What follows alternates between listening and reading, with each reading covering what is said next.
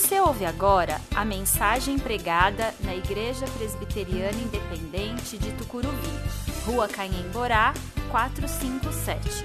Venha nos fazer uma visita aos domingos, 19 horas. Temos estacionamento próprio e estamos a 800 metros da estação Tucuruvi, linha azul do metrô.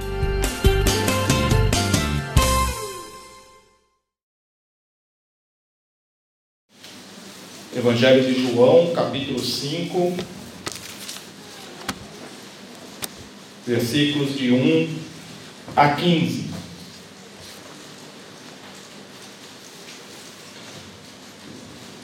Depois disso, Jesus voltou a Jerusalém para uma das festas religiosas dos judeus. Dentro da cidade, junto à porta das ovelhas, ficava o tanque de Betesda, com cinco pátios cobertos ficavam ali cegos, mancos e paralíticos, uma multidão de enfermos, esperando o movimento da água, pois um anjo do Senhor descia de vez em quando e agitava a água. O primeiro que entrava no tanque após a água ser agitada era curado de qualquer enfermidade que tivesse. Um dos homens ali estava doente havia 38 anos. Quando Jesus o viu e soube que estava enfermo por tanto tempo, perguntou-lhe: você gostaria de ser curado? O homem respondeu: Não consigo, Senhor, pois não tenho quem me coloque no tanque quando a água se agita. Alguém sempre chega antes de mim. Jesus lhe disse: Levante-se, pegue sua maca e ande. No mesmo instante, o homem ficou curado. Ele pegou sua maca e começou a andar. Uma vez que esse milagre aconteceu no sábado, os líderes judeus disseram ao homem que havia sido curado: Hoje é sábado, a lei não permite que você carregue essa marca. Mas ele respondeu: O homem que me curou disse: Pegue sua marca e ande. Quem foi que lhe disse uma coisa dessas? perguntaram eles. O homem não sabia, pois Jesus havia desaparecido no meio da multidão. Mais tarde, Jesus o encontrou no templo e lhe disse: Agora você está curado, deixe de pecar para que nada pior lhe aconteça. O homem foi até os líderes judeus e lhes disse que tinha sido Jesus quem o havia curado.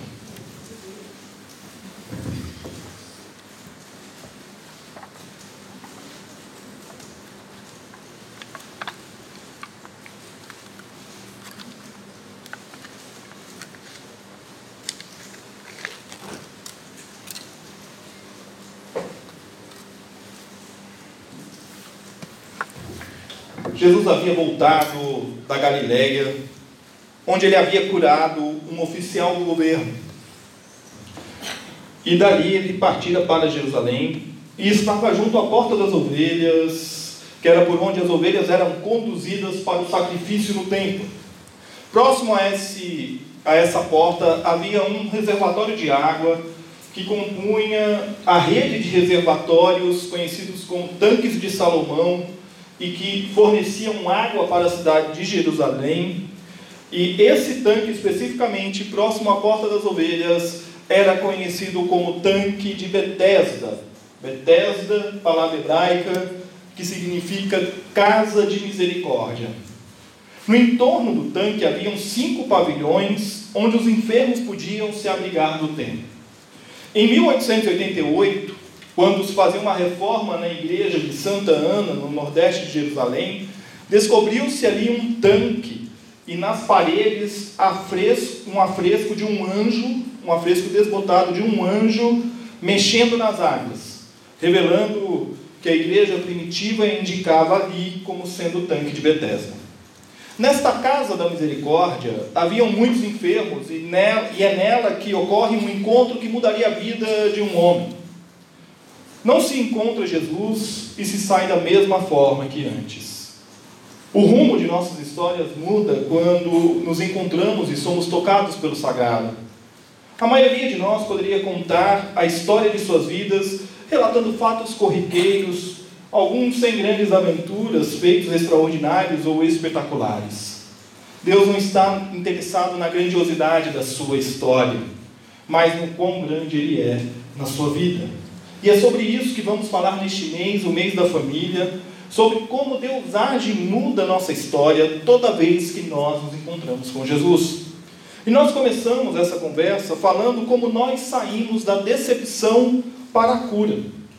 E se fôssemos transformar a história deste homem em um roteiro de uma série, por exemplo, ela seria uma série curta, teria uma temporada só, cinco episódios, onde a gente poderia narrar o drama vivido por este homem enfermo. E o primeiro episódio dessa série seria chamado de Decepcionado Consigo. 38 anos de sofrimento, num tempo em que não havia cuidados sociais, você não tinha o SUS para cuidar dele, você não tinha é, estrutura de saúde pública para cuidar, as instituições religiosas não se preocupavam em cuidar dele, haviam leis que garantiam a sobrevivência dele, mas ele não tinha como viver. Possivelmente por conta da sua enfermidade, ele era colocado à margem da família e, portanto, à margem da sociedade. Aquele homem sofria por, por conta da miséria em que se encontrava. Limitado, seria natural crer que ele se sentia incapaz e decepcionado consigo mesmo.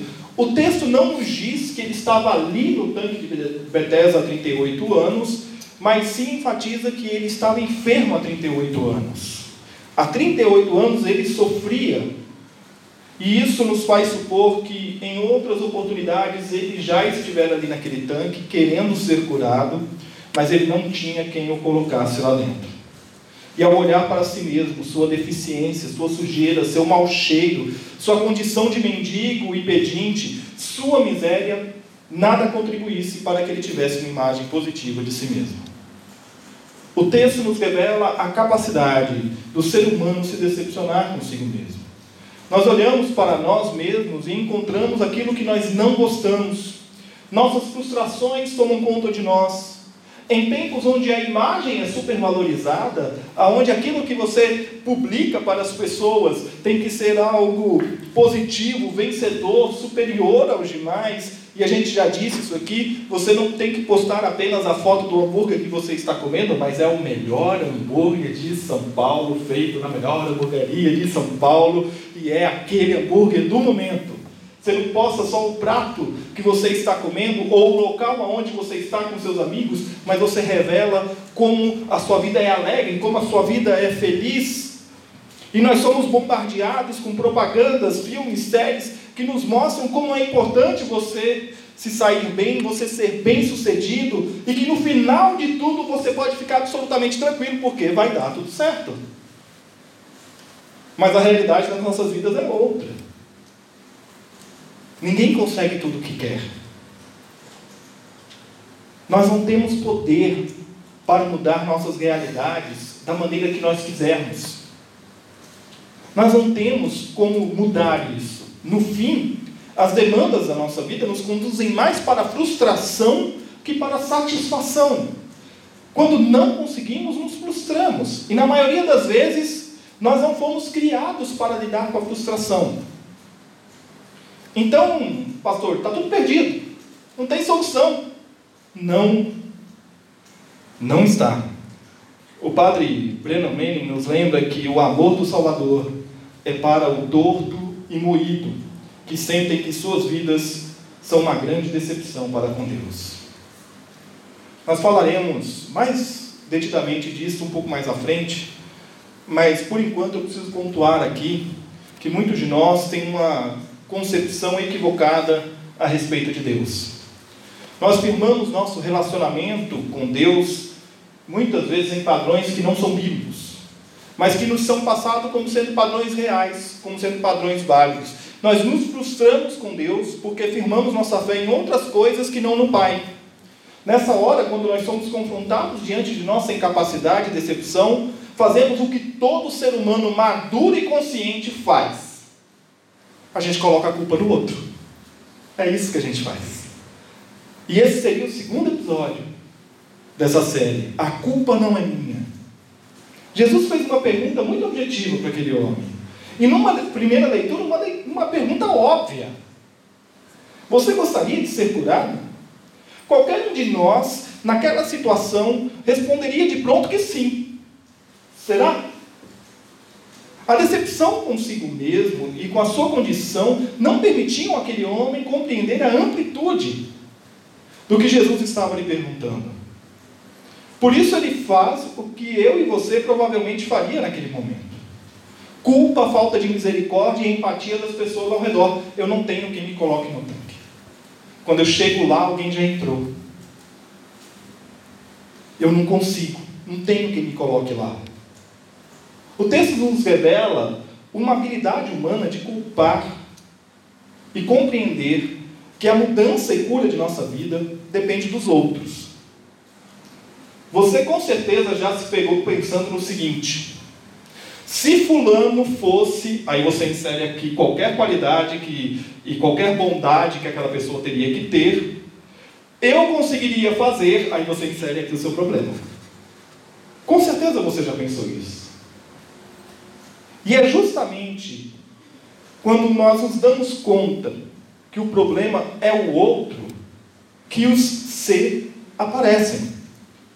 E eles aparecem para apontar saídas prováveis, saídas possíveis, mas que dependerão de uma conjuntura de resultados e de uma conjunção de resultados. Quando a vida não conspira a favor, para usar uma expressão bem popular, nós nos decepcionamos. E nós culpamos os outros por conta disso. Mas por que culpar os outros pelas nossas decepções? Porque é mais fácil que lidar com a realidade de que nós precisamos mudar e renovar nossa mente e coração. O pastor e escritor Max Lucado nos orienta, ele diz: lembre-se, a decepção se cura com expectativas renovadas. Não coloque a culpa em outra pessoa. Assuma a sua condição de pecador e dependente da graça e do amor de Deus, para que a sua vida possa sair da decepção para a cura. E neste caminho, não confunda as coisas. Não pense que a igreja é o lugar aonde a cura acontecerá magicamente, seguindo uma lista de tarefas para cumprir. Não é assim que Deus se relaciona conosco. E aí a gente chega ao terceira, terceiro episódio dessa série, chamado A Igreja Vai Te Decepcionar. Eu não quero te iludir. Eu disse há pouco que iria falar sobre isso a igreja vai te decepcionar. O legalismo e o farisaísmo não conseguem lidar com a decepção. E é por isso que eles decepcionam as pessoas. Aqueles líderes judeus, quando eles olham aquele homem carregando a maca, eles não estão preocupados que ele foi curado. Eles estão preocupados em fazer cumprir o rigor da lei.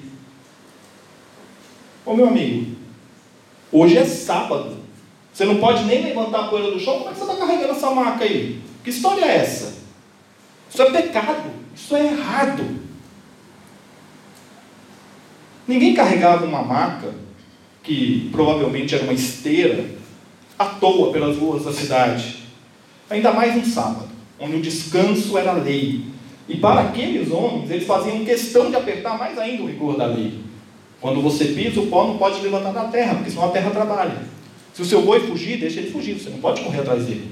É sábado, é lei, você não pode ir atrás. Eles não viam o homem curado, eles viam a transgressão da lei. E isso era mais importante do que a vida daquele homem restaurada. O texto nos revela a capacidade da religião e da sociedade decepcionarem as pessoas. Você, se ainda não aconteceu isso com você, saiba que irá, se decepcionar com a igreja. Eu falo isso com toda naturalidade, porque acontece comigo e vai acontecer com você também. O corpo de Cristo, a comunhão dos santos, é composto por pessoas pecadoras que ainda estão aprendendo e nós estamos aprendendo a duras penas e com muita graça e misericórdia a sermos mais parecidos com Cristo. É natural pensar que na igreja não há erros, nem pessoas erradas. Mas é uma ilusão acreditarmos que aqui, onde os pecadores são chamados ao arrependimento, nós não cometeremos erros. As pessoas erram na igreja. E nossa misericórdia e perdão, nossa paciência, são chamados a se manifestarem nessa hora, quando o outro erra. Se a igreja te feriu, e agora eu falo não só para você que está aqui essa noite, mas também para aquelas pessoas que vão ouvir essa mensagem em algum momento de suas vidas, se a igreja te feriu de alguma forma, não culpe a Deus nem a Cristo. Saiba que perdão e paciência são características difíceis de se exercitar e de se adquirir. E tenha certeza de que Cristo quer você junto à comunidade dos santos. E é a igreja que ele escolheu para cumprir a missão. Por isso, trilhe o caminho da cura, da restauração. O jornalista e escritor Felipe nos ajuda a compreender isso. Ele diz: Contudo, não posso re receber a cura se não aceitar o diagnóstico de Deus sobre o meu verdadeiro estado. Aí, nesse momento, eu me lembro da oração do salmista no Salmo 139, versículos 23 e 24. Examina-me, ó Deus, e conhece o meu coração. Prova-me e vê meus pensamentos. Até aqui é tudo tranquilo. Mas quando o salmista ora, mostra-me se há em mim algo que te ofende e conduze-me pelo caminho eterno, essa parte é difícil. Essa parte é difícil da gente orar. Porque quando nós nos deparamos com um diagnóstico de Deus sobre a nossa condição, a gente não gosta daquele diagnóstico. Mas é quando nós nos deparamos com este diagnóstico é que nós damos o nosso primeiro passo para sermos restaurados. É a hora que nós tomamos a nossa cama e andamos. E esse é o quarto episódio dessa história. Toma a tua cama e anda. Jesus lhe disse: Levante-se, pegue sua marca e ande. E as palavras de Jesus são uma ordem criadora, uma ordem que torna possível o que é impossível. A esta ordem criadora é necessária uma resposta, porque afinal é uma ordem. E se é uma ordem, ela precisa ser cumprida. E a resposta a toda a ordem de Jesus é a fé que obedece aquilo que nos parece ser impossível. Uma resposta confiante, que acontece no mesmo momento em que o milagre se realiza. Curiosamente, João não diz nada sobre a fé do enfermo. Ora, ele se levanta, toma a sua cama e anda. E se ele fez isso, é porque ele agiu com fé.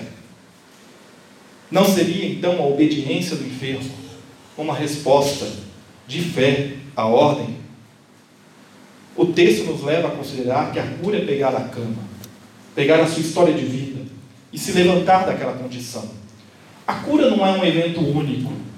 Quando você está enfermo, não é um medicamento que vai tirar a sua enfermidade, mas sim a combinação desse medicamento com o seu organismo, com a sua dedicação em cumprir o tratamento, mais uma série de outros fatores que o pessoal da área da saúde aí pode explicar melhor do que eu, que vão ajudar no seu tratamento e vão te levar à cura. E quando nós pensamos na cura, na cura da alma, ela também não ocorre da noite para o dia. A cura é um processo. A cura é levantar e andar. É tomar o nosso leito e seguir a Cristo no caminho da restauração. Existe uma maneira de nós curarmos nossas feridas, a alma, e o caminho começa orando a oração do Salmo 139 ela é um pedido para que Deus exponha nossas feridas diante de nós. E mais uma vez eu recorro a Max Lucado que diz: a cura acontece quando a ferida é exposta à atmosfera da graça. Não esconda na profundidade da sua alma a ferida que precisa urgentemente ser curada por Deus e precisa urgentemente da graça curadora do Senhor. Quando nós tomamos consciência do que nos fere, nós teremos a, a clareza e a direção de nossa vida e de nossa caminhada como filhos de Deus. Curado se vai ao longe, muito mais do que se pode imaginar. E é assim que se encerra essa história. Curado se vai ao longe. O quinto e último ato dessa história sobre o enfermo do tanque de Bethesda e sua conclusão nos coloca diante da realidade de que uma vez curados, nós podemos seguir adiante. Nós podemos reconciliar, restaurar relacionamentos, olhar para nós mesmos na perspectiva restauradora de Deus, entendendo que as nossas frustrações e insatisfações encontram o seu fim na cruz de Cristo e que nós somos nova criatura. E se somos nova criatura, nós somos chamados a viver como promotores de uma vida saudável e sermos ajudadores uns dos outros em nossos processos de restauração e crescimento na fé. E é na comunhão dos santos que nós experimentamos a graça de Deus em nossos relacionamentos. E nós podemos encontrar apoio para a caminhada. E é por isso que curado se vai ao longe. Quando as feridas da alma doerem demais, quando a vida se tornar um peso para você, e não uma alegria. Quando as dificuldades da vida te puxarem para baixo, em direção à escuridão da alma, ouça a ordem de Jesus. Levante-se, pegue sua cama e ande. Ande, siga adiante. Deus nos libertou das correntes do pecado para uma nova vida, livre, que nos possibilita realizar e trabalhar com nossas feridas à medida que vivemos e caminhamos. Nossas feridas causam mal não só a nós, mas às pessoas que nos cercam, nossa família, nossa, nossos amigos. Mais uma vez eu recorro ao padre Breno Menem quando ele diz: Quero me livrar das minhas feridas e não as transmitir como legado aos meus filhos. Da decepção à cura. Trilhe esse caminho. Peça que Deus sonde o seu coração para que haja transformação e a jornada da vida não seja um peso, mas uma alegria. Na recomendação àquele enfermo curado, Jesus diz: Agora você está curado, deixe de pecar para que nada pior lhe aconteça. Será que Jesus esperava dele uma vida sem pecados? Nós sabemos que não, porque todos somos pecadores, todos pecamos. Mas o que Jesus apontou para aquele homem é a sua necessidade de não mais ser aprisionado pelas amarras com as quais ele viveu por 38 anos e lhe trouxeram consequências graves.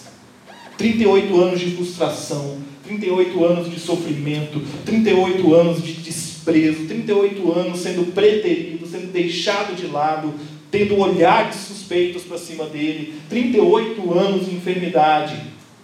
Agora a vida dele mudou. Vira chave. As coisas mudaram. A ordem de Jesus aqui também é criadora e poderosa. E seguindo as ordens de Jesus, com fé, o curado experimenta liberdade e vitória sobre o seu pecado. E ele pode então trilhar o caminho do erro, a mudança do erro, a cura. É sobre isso que nós falaremos no próximo domingo. Que Deus te abençoe e que Deus te cure.